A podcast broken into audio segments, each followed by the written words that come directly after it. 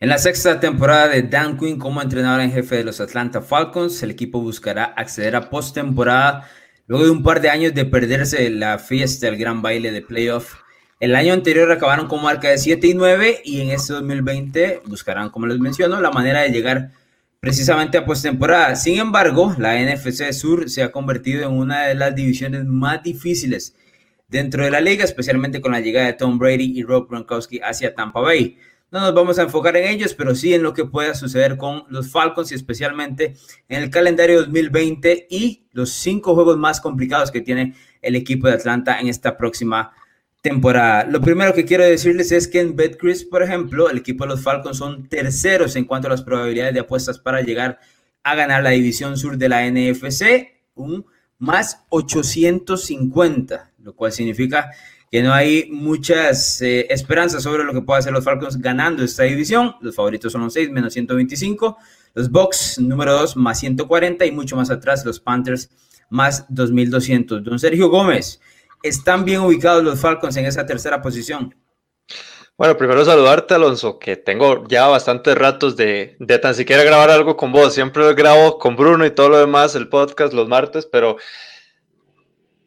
es muy bueno estar este, compartir micrófono nuevamente. Y pues sí, este, me parece acertado ese, esa posición que tienen los Atlanta Falcons, en especial por todo lo que ha conllevado esta, esta división. Realmente ha sido, pues, como lo dije, una división que ha sufrido bastantes cambios durante estos últimos par de meses y que realmente, pues bien, reforzaron eh, la ofensiva con Todd Gurley, un muy buen corredor, una muy buena arma, ¿verdad?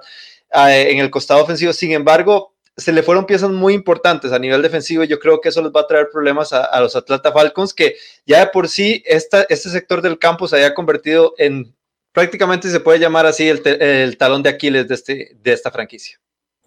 Así es, bueno, entre los nombres que se terminaron yendo de parte de Atlanta en esta temporada baja, Vic Beasley, que en algún momento fue líder de capturas en aquel aquí eh, camino rumbo al Super Bowl 51 y el veterano de Trufant, el, que de hecho fue el líder de capturas de esta temporada, la temporada pasada del equipo también. Pocas, eso sí, ¿verdad? Pero ahí Beasley a veces tiene buenos juegos, a veces no tanto. Ahora es parte de los Tennessee Titans. Además se fue el corredor de Monta Freeman que pues ha estado con el equipo en las últimas temporadas, aunque en los últimos dos años no ha producido lo que se espera. Y bueno, ya me lo mencionaba Sergio, la llegada de de Todd Gurley, que sin duda alguna, por lo menos en cuanto a nombre, eh, tiene que mantener a los fanáticos de los Falcons, eh, pues un poco felices o por lo menos esperanzados de lo que pueda hacer Todd Gurley. Sí muestra lo de los primeros años de los Rams. Pasemos, don Sergio Gómez, de una vez a lo que es el tema del calendario 2020, que es para lo que vinimos. El equipo de los Falcons tiene eh, pues una complicación ahí en cuanto al inicio de la de la temporada 2020. En esa semana 1 recibirán la visita de los Seattle Seahawks. Yo creo que esto es un duelo de equipos que si están buscando llegar a postemporada en divisiones complicadas, ambos están obligados a ganar. Sí, están obligados a ganar y va a ser un partido realmente muy complicado, muy parejo entre, entre, ambos, entre ambas franquicias. Sin embargo, yo sí considero, o en este caso le doy el gane a Seattle, principalmente porque este equipo, a nivel tan siquiera eh, defensivo, perdón, eh, se va a tener que agrupar y se, va a tener que acostumbrar, ¿verdad? A jugar como equipo ya con las nuevas piezas, ¿verdad? Vos hablabas de la salida de Vic Beasley, pero también se fue una pieza muy importante, que fue el linebacker de Andre Campbell, que se fue al equipo de Arizona y que fue el líder de tacleos de este equipo también. Entonces, al tener una gran eh, ofensiva, por lo menos en el ataque terrestre, el equipo de, Seattle, y que ahorita, ¿verdad? Bueno, pues el día de hoy, ¿verdad? Que estamos grabando, se firmó eh, el nuevo corredor Carlos Hyde, ya eso, pues, te da a entender por dónde va el equipo de Seattle en este caso. Claramente, pues la ofensiva de Atlanta va a dar su pelea, va a dar todo lo demás, porque claramente cuando tienes a Julio Jones y a Calvin Ridley en tu, eh, pues, en tu ofensiva, pues obviamente va a producir. Pero me parece que los equipos que por lo menos tengan una defensa más que aceptable o, por el, o del promedio aceptable para arriba en la NFL van a ser todo problema para el equipo de Atlanta y por eso me parece que Seattle, por todo esto que está pasando, en especialmente en la defensiva de, Atlanta y todos los nuevos novatos que se tienen que acostumbrar, ¿verdad? Porque fueron bastantes que llegaron a este equipo a cubrir pues esas posiciones que se fueron, eh, por eso me va a quedar con Seattle en, esta, en, este, eh, en este encuentro, perdón. Semana 2 no se pone sencillo para el equipo de Atlanta y tiene que visitar a los Dallas Cowboys, otra escuadra que va a estar peleando por postemporada. Habrá que ver qué es lo que sucede con Dallas en el tema del mariscal de campo de Ed Prescott y, todo el tema de su contrato. No vamos a entrar en mucho detalle ahí, pero visitar a Dallas, por lo menos eh, se prevé siempre difícil para cualquiera de los equipos e iniciar eh, pues la temporada Seattle, Dallas, eh, no, no se prevé sencillo para, para los Falcons, Sergio. No, no se prevé nada sencillo y mucho menos el, tipo de calendario que tiene eh, Atlanta, que ya por sí es bastante complicado con dos juegos entre Tampa Bay y, New Orleans cada año, ¿verdad? Ahorita ya con la, con la integración de, Tom Brady, pero también lamentablemente tengo que darle el, el gane a Dallas en especial porque también si vemos cómo le fue en la temporada pasada al equipo de Atlanta, realmente nosotros no vimos un, un juego o un gane que uno diga, pues bien, este equipo se asentó ante un equipo o ante una franquicia ganadora, ¿verdad? O con récord ganador en, en, la temporada. Y me parece que, pues, como bien vos lo dijiste, Dallas viene de un muy buen offseason, ¿verdad? Eh, trajeron a CD Lamb en, en, el draft y ya por sí tiene una defensa bastante consolidada en la liga. Entonces, eh, va a ser complicado. Me parece que por la naturaleza de Dallas, obviamente estoy mandándome muy a lo Bruno, pero yo, yo soy un poco más parejo ahí. Pasa que juntarme tanto con Bruno a veces hace mal, pero normalmente Dallas da más, da más pelea de la que verdaderamente tiene que dar, ¿verdad? Con el nivel de equipo que tiene, pero me parece que eh, también Dallas se debe llevar fácil o relativamente sencillo por el, por el nivel de defensa que tiene este equipo eh, pues de Dallas. Semana 3 es un duelo un poco más parejo con los Chicago Bears, un equipo que pues eh, tendrá, me imagino, yo Fox bajo centro. Ahí eh, será un juego de cuidado porque pues Chicago tiene en teoría buena defensa, pero debería llegar la primera victoria de los Falcons por peleado, pero debería llegar especialmente por el hecho de jugar en casa. Semana 4 visitando a los Green Bay Packers en Lambeau Field. Y ahí la situación no es tan sencilla porque, bueno, primero hay que conocer, cada vez que se visita Lambeau Field es, una complicación para cualquiera de las 31 escuadras de la NFL y, pues tan, tan al principio de la temporada, si usted no está carburando, si su equipo no inició bien, podría ponerle demasiada presión al hecho de tener que ver a Aaron Rodgers y compañía allá en Lambeau Field, Sergio.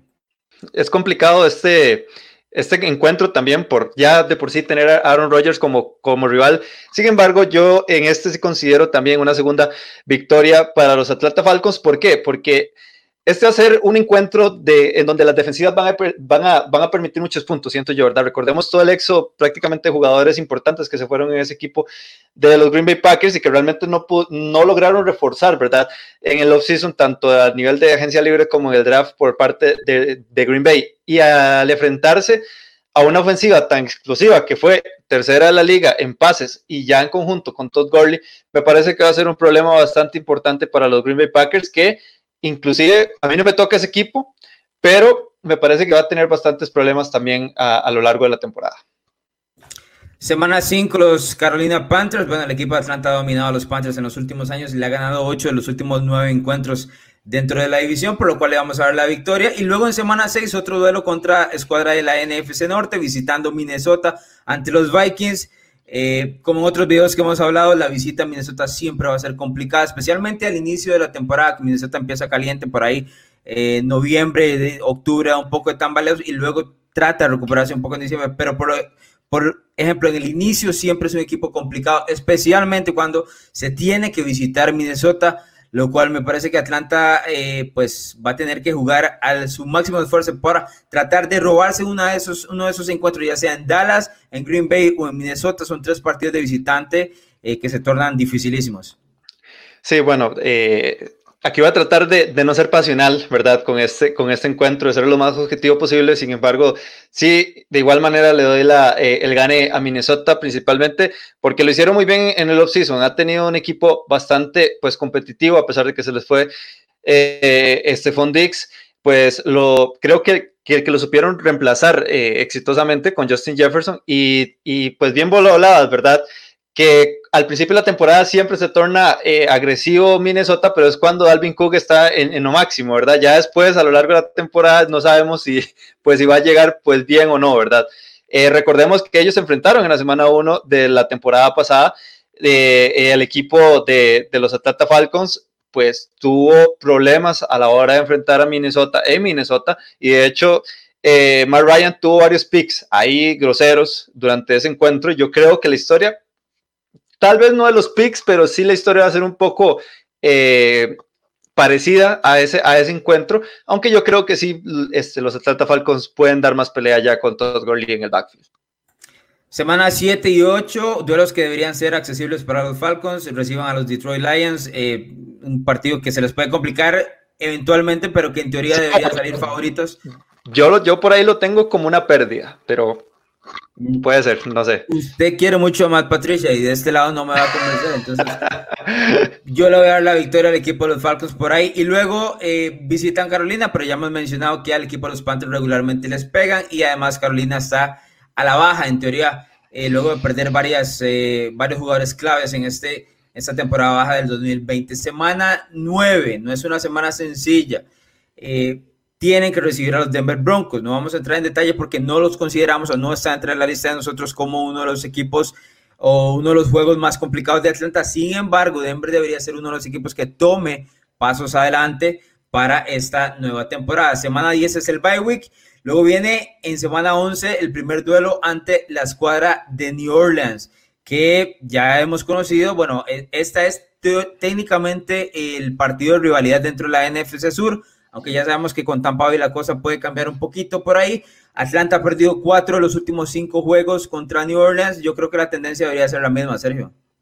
Sí, debería ser la misma. De hecho, yo tenía ese mismo dato y en especial por, por los refuerzos que ha traído eh, este equipo de los New Orleans que tampoco fueron para nada malos, ¿verdad? Este, drastearon a un centro pues bastante bueno, ¿verdad? Este, bastante bien rankeado y obviamente pues traer a Manuel Sanders en tu equipo claramente va a potenciar más esa ofensiva en, en New Orleans.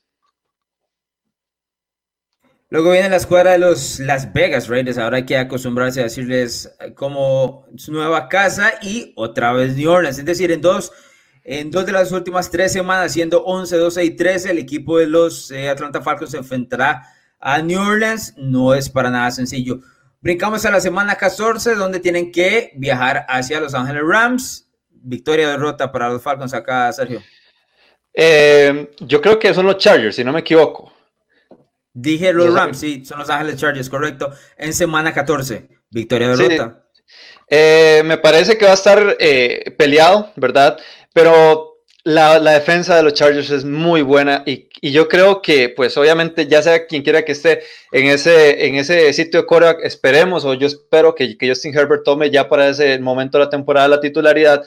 Eh, creo que, la ofensiva de Los Ángeles Chargers va, a ser lo suficiente para poder ganarle a este equipo de los, de los, de los Atlanta Falcons. El cierre de los Falcons es completamente horrible. Es horrible desde todo punto de vista. Primero voy a darle un dato, porque Atlanta le ha ganado seis de los últimos siete partidos a Tampa Bay. Eso hay que borrarlo. Eso hay que sacarlo completamente de cualquier ecuación, porque ahora los Tampa Bay Buccaneers con Tom Brady, Rob Gronkowski y todo el resto del arsenal es otra cosa y debería ser otra cosa. Además que tuvieron un muy buen draft. Ojo a esta semana, Sergio. Semana 15, Tampa Bay. Semana 16 en Kansas City y semana 17 otra vez contra los Tampa Bay Buccaneers. Creo que son tres derrotas cerrando la temporada regular. Exactamente, podemos ir anotando esas tres derrotas que ya de por sí se van a agregar a ese pues final de, temporada que ya tiene bastante complicado eh, los, los Atlanta Falcons, en especial esa, esa visita, ¿verdad? A, a Arrowhead, que, siempre va a ser complicado y en especial eh, para el equipo que recién salió campeón en el Super Bowl y que, y que pues ha mantenido, ¿verdad? Gran parte, pues de ese equipo eh, para, este, para esta temporada. Entonces yo creo que inclusive no va a haber eh, cómo eh, esta franquicia de los, de los Atlanta Falcons puedan vencerle a Pat Mahomes y a los Kansas City Chiefs. Siempre hay que tomar en cuenta que este 2020 es un año bastante extraño por todo lo que ha sucedido, entonces no sabemos si realmente los equipos van a jugar con público o sin público. Uno está tomando en cuenta de que en teoría en algún momento deberían jugar con público. Uno no sabe, pero cuando uno hace el análisis uno de que viajan a Arrowhead, pues por supuesto está pensando en el hecho de la localidad de, una escuadra que ha sido tremenda durante los últimos años y es uno de los lugares más complicados de jugar. Los amigos de BetCris tienen a los Falcons ganando 7.5 partidos, es decir, usted puede apostar a que ganan más de 7 o menos de 8. Don Sergio Gómez, ¿cuál es la apuesta acá de los Falcons en, cuanto a victorias? Definitivamente yo he puesto menos, menos de 8 encuentros aquí. De hecho, yo tengo estimado un 6 y 8, un 7 y 9. Eh, y que de hecho ese fue el récord de la temporada pasada, 7 y 9. Pero no me parece que tan siquiera puedan llegar a 500, mucho menos con este, con este calendario tan fuerte que tienen. Y mucho ojo, porque realmente eh, me parece una gran posibilidad de que no veamos a Dan Quinn eh, finalizando la temporada. Sí, pienso, pienso lo mismo. Yo los tengo 6 y 10, especialmente por lo, la complicación que es este, pues esta, esta edición que ahora tiene a Drew Brees y a Tom Brady. Nos vamos a Sergio Gómez, nada más decirle a la gente que se suscriba al canal de NFL Latino TV acá en YouTube.